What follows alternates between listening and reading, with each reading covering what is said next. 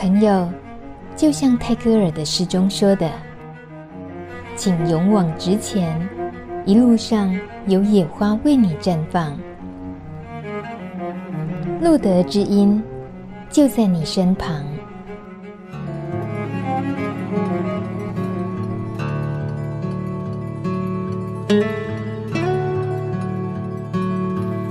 欢迎收听《路德之音》深度访谈。今天配合这位来宾，可以这么私密的进行这一集预录，大米觉得非常的开心，因为两年前见到他。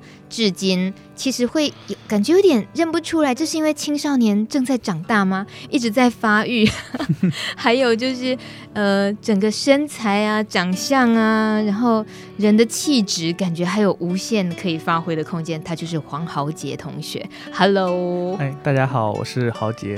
二零一四年豪杰来的那一集《录的知音》，跟我们聊了很多呃，关于你在大陆的呃建学的一些。艾滋的领域的事情，然后包括来台湾，你等于像一个大海绵一样，那次来台湾，嗯、然后想要吸收很多很多关于台湾艾滋社群是怎么做的。那你那时候那年来的时候，你几岁？两年前？嗯、呃，那年来的时候我是二十二岁。哇，所以现在才二十四岁。你说这两年真的长相可以变化很大，现在是越来越帅，而且越来越有成熟的气质。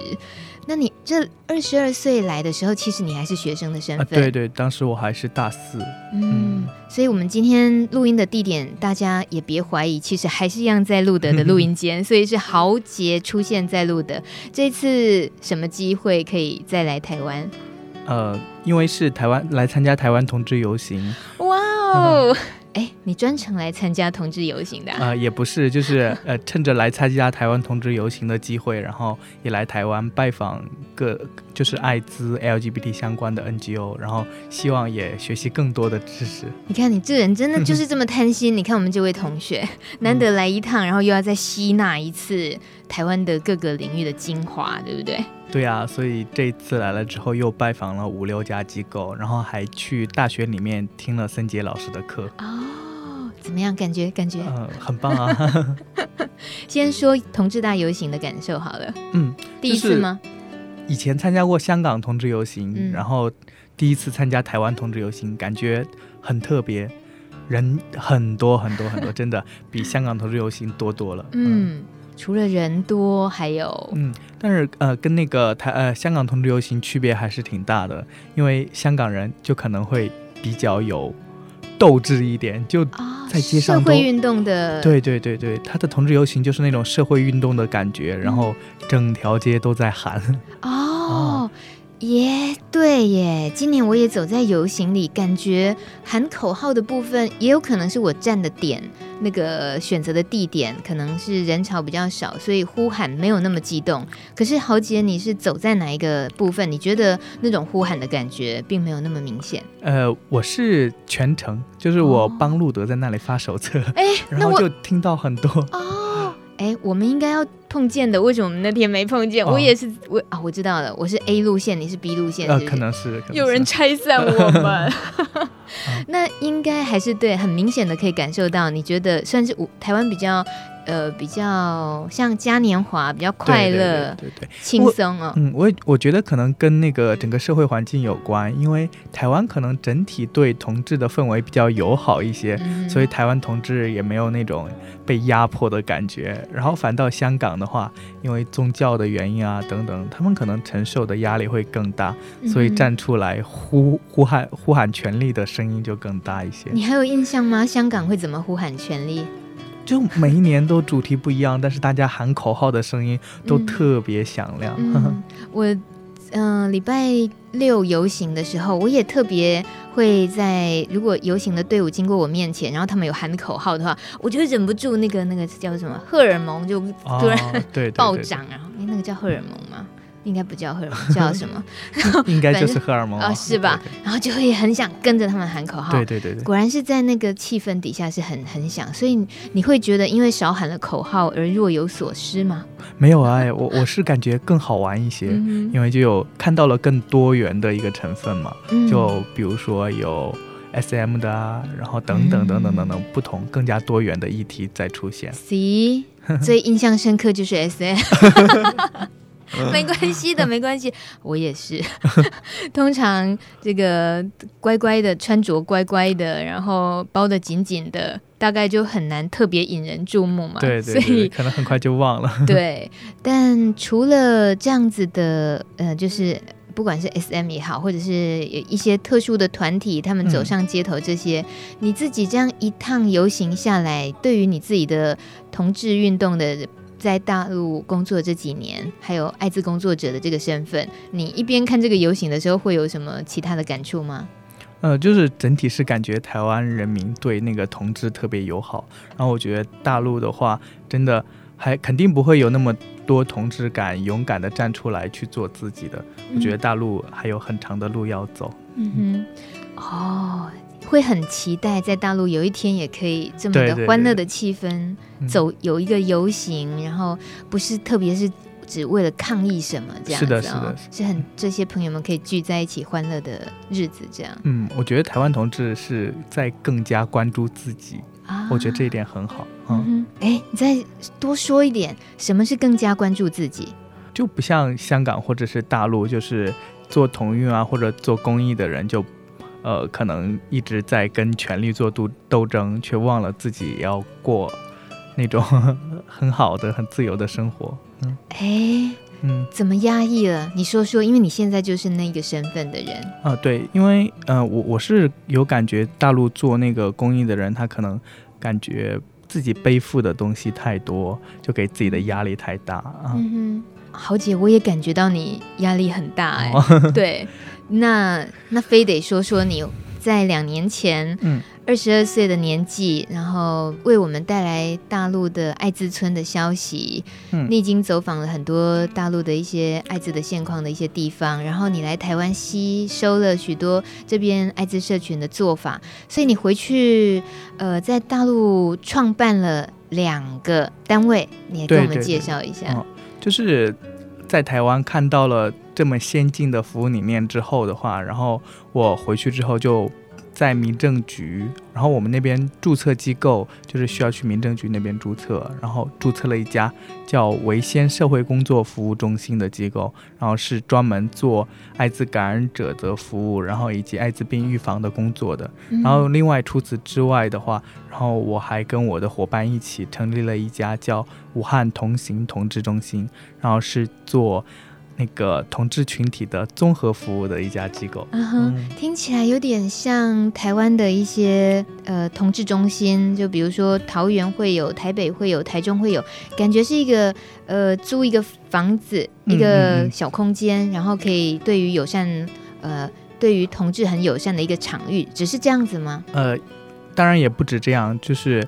呃，我们有一个中心，然后里面会办很多同志喜欢的活动，然后比如沙龙啊、交流会啊，嗯，甚至有时候大家一起可以过那里去玩桌游。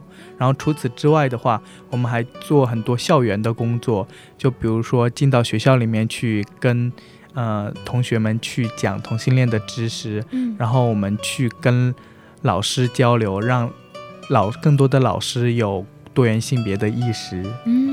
嗯，所以维先社工这个单位是针对艾滋的宣导跟防治这些的呃服务，嗯，然后武汉同行同志中心是针对同志的议题，对对对，所以你很明显你觉得他应该就是个别的独立一个呃单位，然后成立这个单位专门为这个议题服务，是这样吗？嗯，呃，最初之所以是成立两家机构，也跟中国大陆的那个社会环境有关，因为在大陆的话，你要去到政府去注册一家机构的话，你做同志议题可能不太容易注册。嗯、呃，对，因为中国政府可能会觉得这个议题比较敏感，嗯、所以可能会拒绝让你注册。但是的话，艾滋议题现在已经是在大陆被广泛关注的议题，嗯，所以我们在。民政局注册的时候就注册了一家，就是针对艾滋、艾滋群体或者是做艾滋病防治工作的一个机构。但是，呃，因为注册的时候它必须是艾滋相关的工作嘛，呃，呃，但是如果用这家机构来做同志相关的服务的话，我们会有感觉是把同志给标签化了，哦、同志就跟艾滋相关联，是，就是，所以我们在。这个维先社工之外的话，就又成立了一家同志中心，就主要做 LGBT 相关的服务。嗯哼，那就像你说的，大陆对于同志的这种中心的设立是比较不。不欢迎的。那你武汉同行同志中心怎么设立成功的？嗯、呃，我们目前的话其实是没有在民政部门注册，哦、其实就相当于是一个地下对地下组织，还没有注册。这个会不会危险啊？就会会不会让你有一些生活上的麻烦？嗯，其实也还好，因为呃，目前的话就政府它可能有很多政策来管制这些社团，但是。呃，即便你没有注册的话，只要你不闹腾出很多不好的事情，政府也不会管你。嗯、然后，并且 LGBT 议题的话，就只要你不上街去抗议，你不做很多敏感的事情，政府也懒得管你。哇，那我就知道你刚刚为什么看了台湾的同志游行会很向往了。对啊，对啊，在大陆的话，呃，我们游行啊、上街是不可能的事情。嗯，嗯，所以这个维先社工，维先就是。百善孝为先的为先这两个字，呃，对，但是我们取的是敢为人先的意思哦，就是敢为人先，敢为人先，哇哦，对，做这件事情。但是就它字面来讲，一般人如果要想要在大陆的朋友，如果想要搜寻得到一些艾滋的呃讯息服务的话，他大概现在对于为先社工这四个字是还不熟悉的，对不对？嗯，对对对对。因为呃，但是武汉人可能会对这两个字比较熟悉，因为为先其实是敢为人先，其实是武汉精神，哦、所以当时注册的时候也是考虑了这方面的因素，就是我们要让政府觉得我们是就是很正面，嗯、所以就用了这样的一个名字去注册啊、嗯。所以注册的时候，其实名字跟艾滋没有太多的相关性。是是。呃，另外我们想的就是，如果我们名字跟艾滋相关性太大的话，也又是另外一个标签。嗯，就比如说有。呃，真的是感染的朋友，他想来接受我们的服务，但是又看到我们注册名字里面就有“艾滋”两个字的话，可能会担心隐私暴露的问题。对等等对，嗯，嗯哼。所以你提到这两个单位，就都算是在武汉，那你也都是长时间待在武汉吗？现在？是的，我现在是长期待在武汉做相关的工作的。嗯哼，你的生活等于就是这两个事情，这两个议题，啊，等于是你的全部了。嗯。我现在在全职做这这两方面的工作，嗯、那适应吗？嗯，对，因为你做自己的喜欢做的事情的话，嗯、其实就挺好的，就每天就感觉自己很充实啊。嗯，嗯，然后因为你，你做同志相关的工作，你就会跟很多不同的同志朋友去打交道，然后我觉得从服务对象那里也能够学习到很多，然后自己。的认知也是越来越多元的。嗯哼，你的家人也都住武汉吗？呃，我家人住武汉周边的一个县城，距离武汉的话也就两个小时。哦，所以他们知不知道你在忙什么？嗯，他们只知道我是在做社工，啊、但是不知道呃社工的内容。对，呃，那家里还有其他兄弟姐妹会不会出卖你之类的？那倒不会，就是因为我们大陆都是独。独子，独子，对对，对我我我没有兄弟姐妹的。哦，嗯、你一毕业之后就决定在这样子的领域从事这样的议题，让它变成自己完全的生活的全部。那会，这回到我刚刚在感受到，你是不是也会觉得这种走在所谓的为哎为先，刚刚你说、嗯、敢为人先，对，走做这种敢为人先的工作的那种压力。我其实会比较好奇的是，你年纪这么轻，刚毕业，然后创办了这么样重要的两个单位，然后开始运作，你的压力通常会有哪些？嗯，其实刚开始刚毕业的时候的话，我我也是很艰难的去做出这个选择的。嗯、开始我毕业之后的话，就有一些大城市，比如说北京啊、广州啊那些国内的一线城市，一些有资源的机构。然后他是有想聘请我去到他们机构的工机构工作的，也是艾滋和 LGBT LGBT 相关的议题的。嗯。但是当时的话，我就是放弃了那样的机会，我选择留在了武汉，因为呃一方面的话，因为我自己是。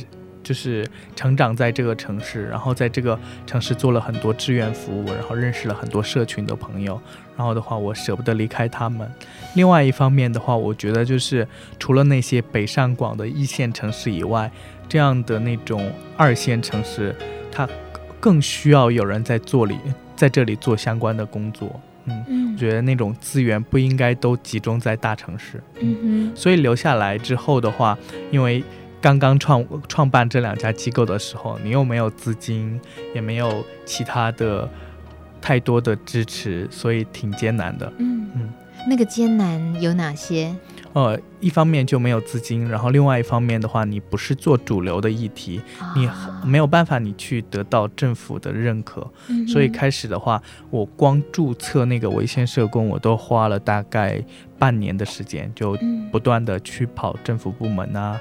去完善一些注册的资料，沟通、打交道什么的这些啊，对。那真正创立了之后，对于服务社群的部分呢，有哪些也不容易的事情？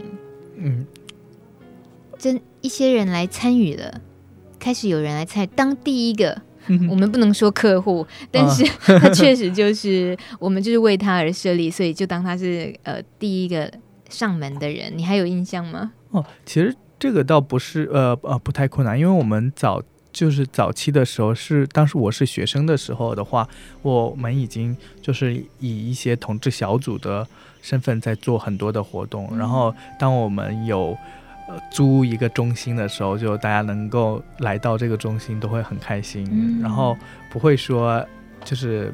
没有人，对孤单的，不不至于这样子，不至于这样。就我们刚成立的时候，就会有很多朋友过来玩啊，嗯、或者是交流啊，等等的。嗯、那这些大家聚在一起的力量。有没有一些化学变化？就像其实你很有正面力量的，嗯、那你在你对于理念的那个坚持也其实很很稳重、很成熟。那这些朋友们有受影响的吗？跟你一起有没有一些共同理念啊，或激起一些什么火花，做了一些什么特别的事？嗯，对啊，当我毕业之后，我留在了这家机构工作之后的话，就越来越多的朋友他是参与到。我们机构的工作中来，就是我们的那个志愿者就变得越来越多，嗯、所以的话，就现在我们机构成立不到两年的时间，然后的话，我们已经有三个全职，然后两个兼职，然后再加超过四十多位的志愿者。哇哦，嗯、这样子说起来，这对于要走入学校啊。就进入一些校园，或者或或者有时候一些呃单位团体，如果他们也愿意宣导这方面观念的话，就可以邀请你们去。嗯，对对对对，嗯，我们现在每个月的活动的话都有，呃，就是每周至少有两场以上的活动。然后的话，嗯、我们现在每年的服务人次的话是超过一万人次的。得到的一些民众的反应是什么？嗯、通常，因为我们算是在那个武汉地区的。第一家全职做这方面工作的机构，嗯、所以就是其他就是武汉当地的，比如说学校啊、老师啊，很多之前是从来没有听过这些议题的。然后当我们去跟他们讲这些议题议题的时候，就他们非常的，就一方面是吃惊，然后另外一方面的话，就也非常的就是同理我们的工作。哦、有没有那个听了之后，然后觉得哎呀，这个东西不要碰？嗯、我们不需要，有没有这样的？当然也有也有遇到这样的案例，就就像呃，我们有会跟其他的公益组织一起去开会嘛，嗯、然后就会听到旁边那些机构就窃窃私语说，哎，他们就是搞什么艾滋病的机构，啊嗯、就很不屑的就介绍我们，看着你的脸，然后说，哎，他们这个，我觉得嘴会嘴软。会嘴软，就觉得哎呀，这人这么阳光、这么成熟的大男孩，诶，为什么他是跟为什么他在宣导艾滋呢？我觉得应该引发一些好奇，会会想了解。我觉得这一方面的人应该也是有的。哦，对对。所以站出来的那个形象也蛮重要的哦。嗯，是的，是的。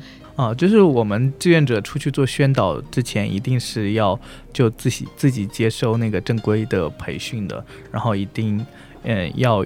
就是知识层面的话要比较熟悉，然后另外理念层面的话，也不能偏，才能出去做工作的。嗯，嗯哼，知识跟理念层面那些要怎么样的呃去打基础呢？你们有培训课程？对啊，对啊，我们有呃很多的培训课程，然后每个月的话都有义工的培训，然后今年暑假的时候还邀请了路德老师，啊、路德的许森杰老师，嗯、然后去我们机构去做培训。嗯哼哼哼，这森杰老师对你而言啊，对啊，真的很，很好用啊、哦，很好用这个。这个老师太重要，不管是你来台湾，也就是赶紧又去上他一堂课，或者是可以邀请他到大陆过去武汉那边分享。那在那边的同学们、伙伴们听到来自台湾这样的分享，通常有没有什么冲击？感受到觉得呃，会觉得比较困难吗？或者是会觉得哦，原来事情可以这么做？哦，对，我觉得更重要的可能是后面一点，就让他们看到了，哎，原来呃我们还可以做的那么好，嗯，或者原来我们还有那么好的方向可以去发展，嗯，嗯哼所以就是让呃大家看到了路德，然后看到了森杰老师的工作之后，就对工以后的工作就更有方向，更有信心了。嗯，我再说到这个武汉同行同志中心呢，我觉得在同志的议题，台湾这边。已经很强烈感受到大陆的彩虹经济，就是呃，尤其是影像的东西，戏剧啦，嗯，嗯，然后一些广告拍摄广告的那种切入的角度，也都很多是很大方的，而且拍的非常棒的，是以同志的那种形象在主打。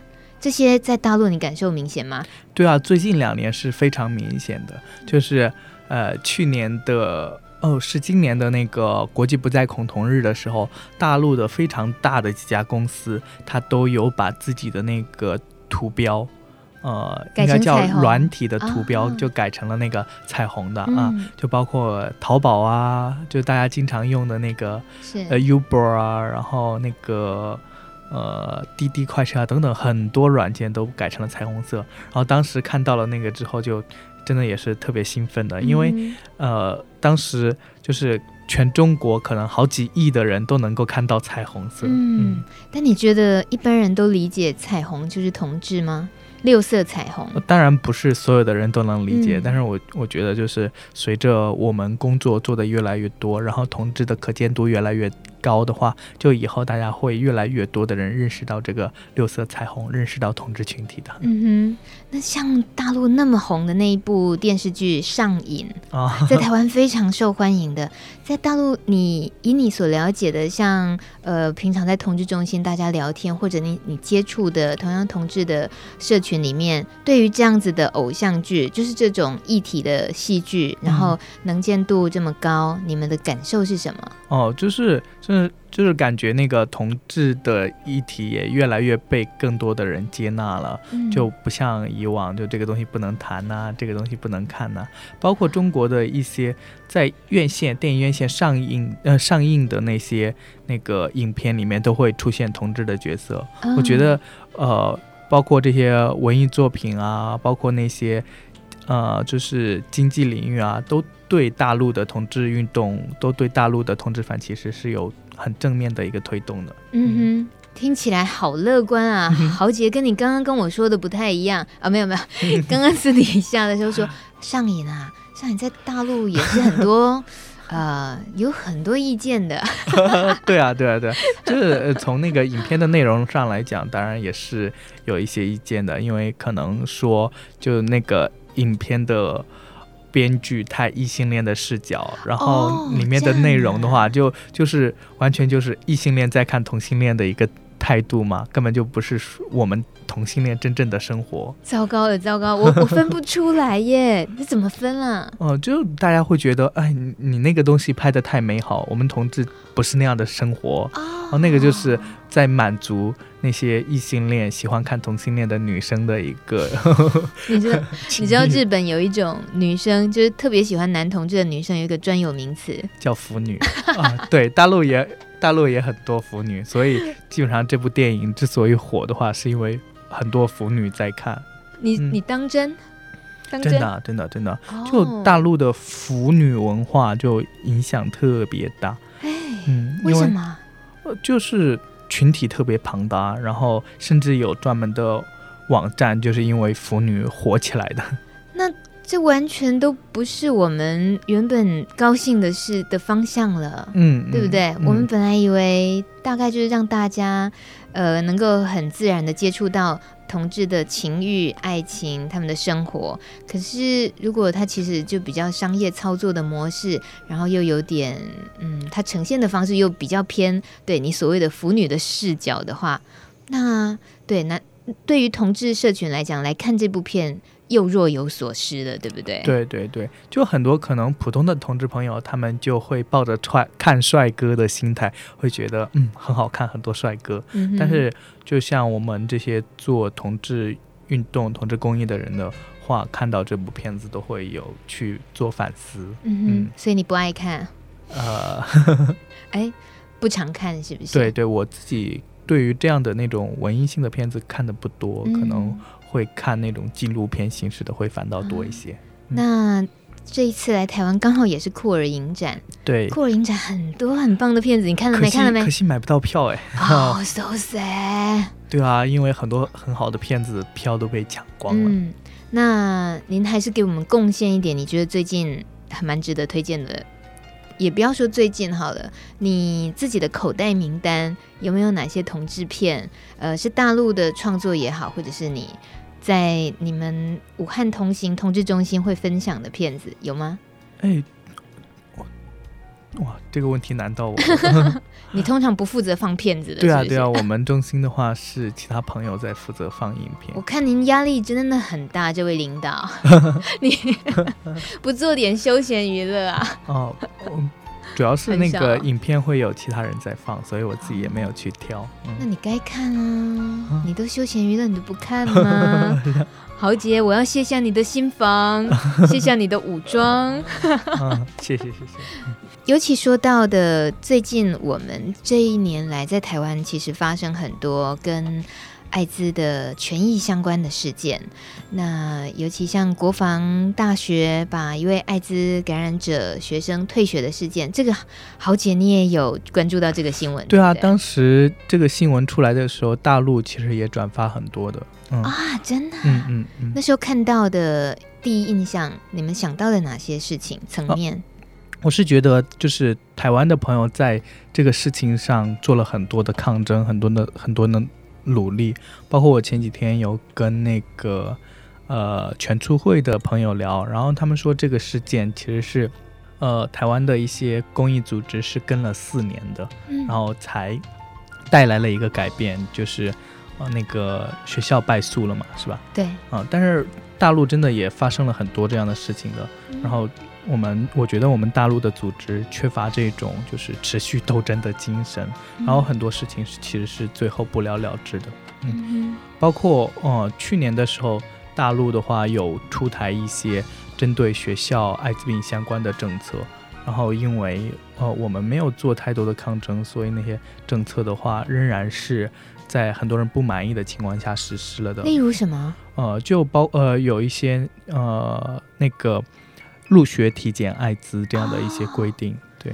大陆的什么样的学校入学要体检艾滋？嗯，当时是河南省有出台一个政策，说，哎，学生入学的时候是要体检艾滋，特别要体检艾滋。对对对。但是当时我们也也是做了一些抗争，就比如说，呃，有做联名信啊，然后有很多人去写信去抗议啊，嗯、然后到时候到到最后的话，那个呃。上面的官员也是有出来说解释这个问题，但最终的话，这个规定还是没有被废除。然后，不过在最后的实施过程当中，就是说，呃，在体检之前会征求学生的意见，嗯、就是呃，会让他他签字之后，我再给他做检测。但我觉得这个入学要求体检艾滋本身是有是不合理的。对对，而且要求呃。所谓的征询同意，事实上那已经是在强迫性质了。对对对，对就有压迫性了。对，嗯，所以像这样子的事情抗争不了的，而且就过了，嗯、然后现在也在执行中、呃。对啊，对啊，现在也越来越多的学校在入学或者是在那个大学生毕业体检的时候，都会加入艾滋病这一项，然后让学生去选的。毕业？对啊，对啊，都毕业了，体检艾滋到底、呃、到底图的什么啊？嗯，呃、我觉得很有可能是有一些卫生单位为了增加那个检测名名检测量。哦，哇哦，好像台湾也有哎。啊，你是指我们最近爆出了一个？也是对，算是负面的消息。嗯嗯 就为了要申请，就为了要多到一些经费补助这样子。不过，嗯，台湾倒是不太有可能，呃，一个学透过一个学校这么呃一个大的单位组织做集体的筛检这样子，那其实很容易会得到很具体的抗议的。哦，对对对，我觉得。之所以集体的检测不好，是因为你知道，包括路德啊或者其他机构在做检测的时候，都会有很多辅导的工作的，就检测前的辅导，然后发现阳性之后有很多辅导。我觉得那样的话，就是服务才是到位的嘛。然后你学校做检测，同时一下几千人去检测的话，你不可能照顾到每一个朋友的，所以就有有些朋友他真的是查出阳性之后的话，呃。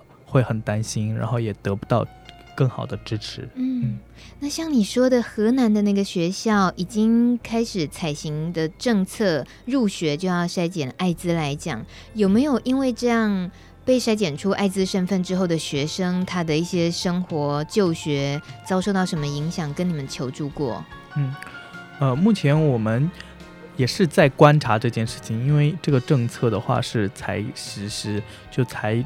逐步的有一些学校开始在那个体检艾滋，但到目前的话，就是特别突出的问题，我们还没有接到求助。嗯嗯，呃，特别是像这样的学校，你们会有可能到学校进行一些教育宣，呃，一些教育宣导吗？嗯。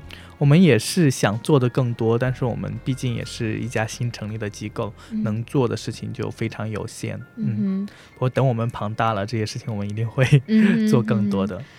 而且非得从教育着手哦。对对对，这想起来就令人心急。嗯，那不光是教育，然后包括那些政策制定者，他自己对艾滋本身也是有歧视性的嘛。对，嗯嗯哼，关于那些官员来讲，他们有没有承受一些压力？就是比如说。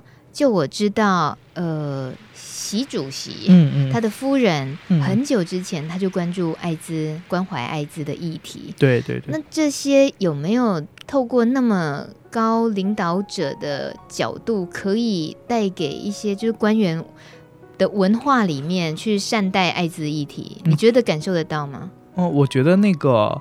就是彭妈妈，她做的很多工作，确实就是为我们国家的那个艾滋病的反歧视工作做了很突出的贡献的。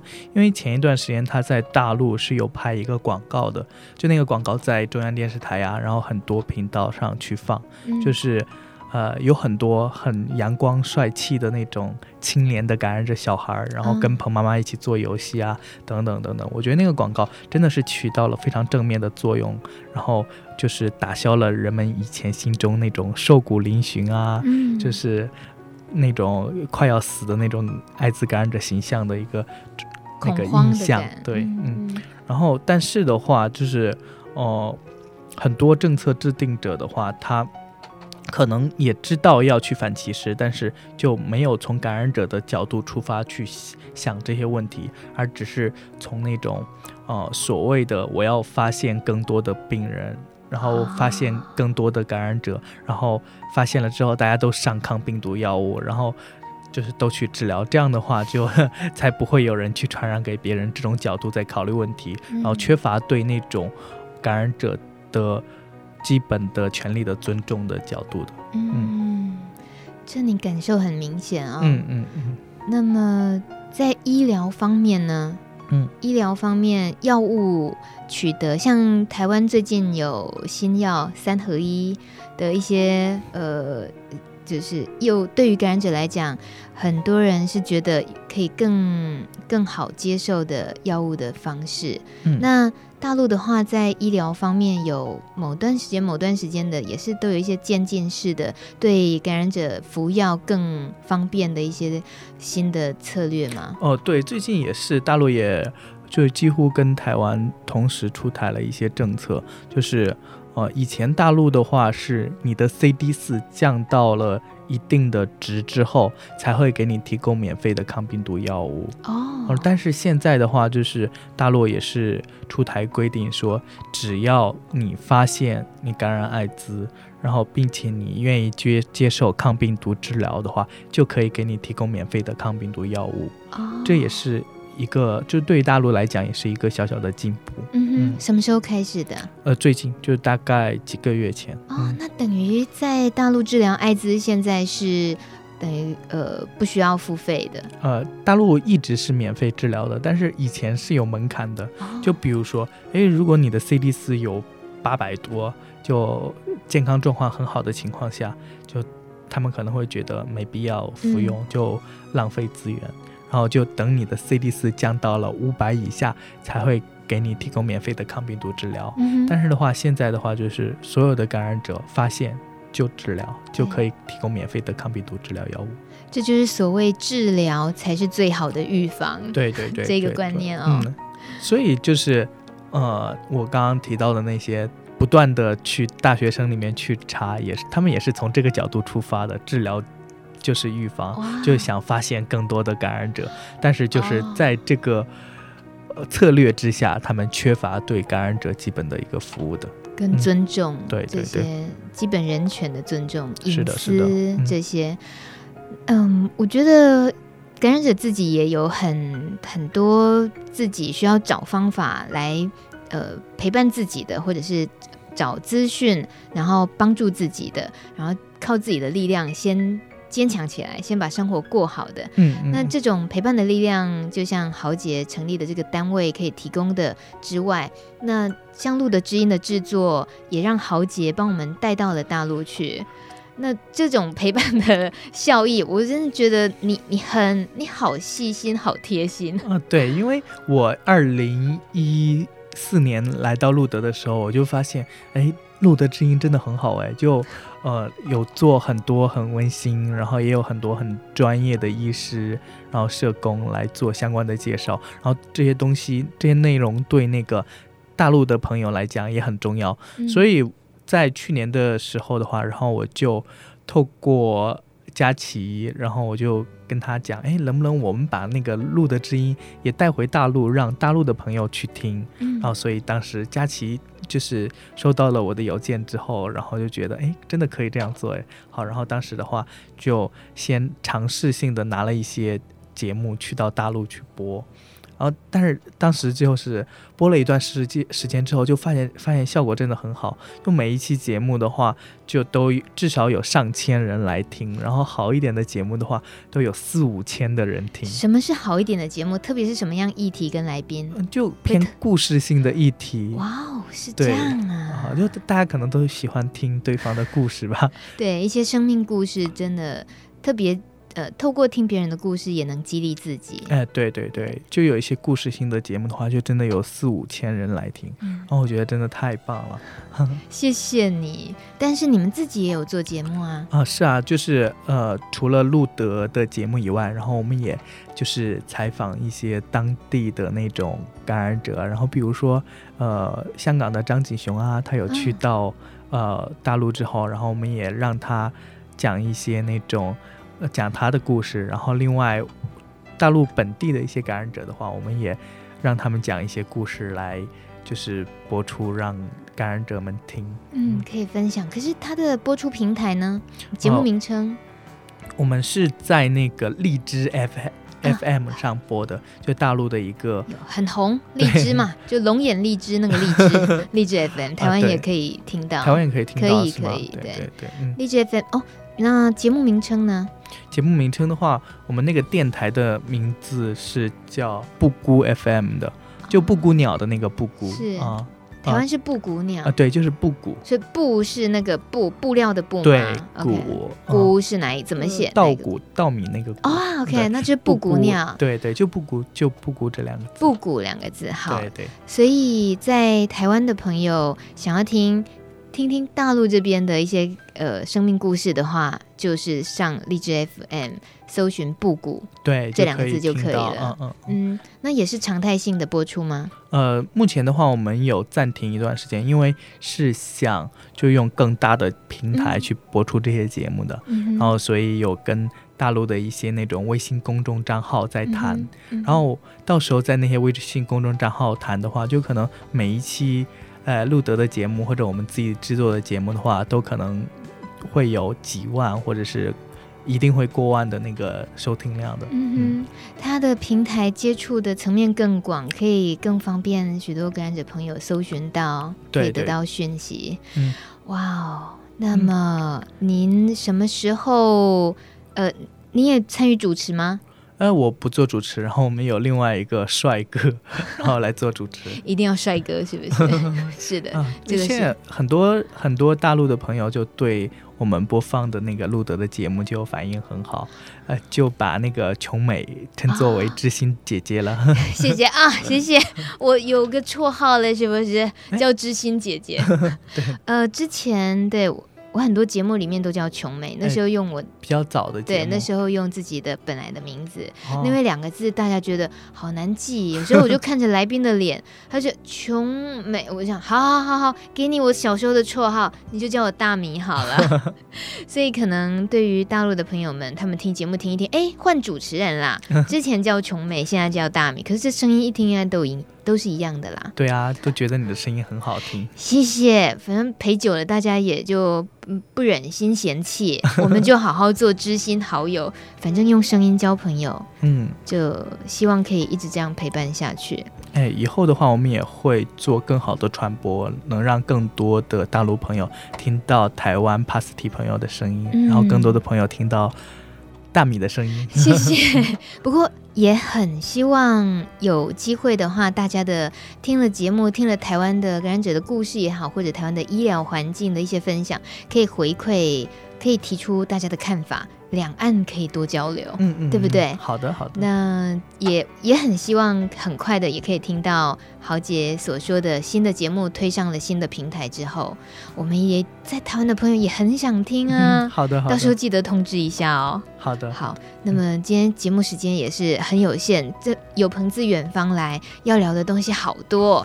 但是最开心的是，你来这一趟可以好好的参加了你很想参加的同志大游行，感受了这些。些快乐的气氛，那又串了那么多门子，我相信这一趟回去，你又是把自己充饱电了的感觉。对啊，对啊，对啊，这一次的话，就又学习到了很多的理念，包括去森杰老师那里听到了一些减害的知识。嗯、我觉得很多理念就可以运用到我们以后在大陆的工作当中。哎，所以这一次就又收获很多。嗯哼，你真是一个 贪心的小孩，想做的事好多，但我们。很高兴有你这样的伙伴在艾滋工作的这条路上，嗯，我们一起加油。好，谢谢，谢谢豪杰今天远道而来。那下一次还会是要隔两年吗？你觉得？呃，可能我明年就会再来哦。耶，yeah, 好，欢迎你随时回来。好，谢谢。好，谢谢豪杰，拜拜。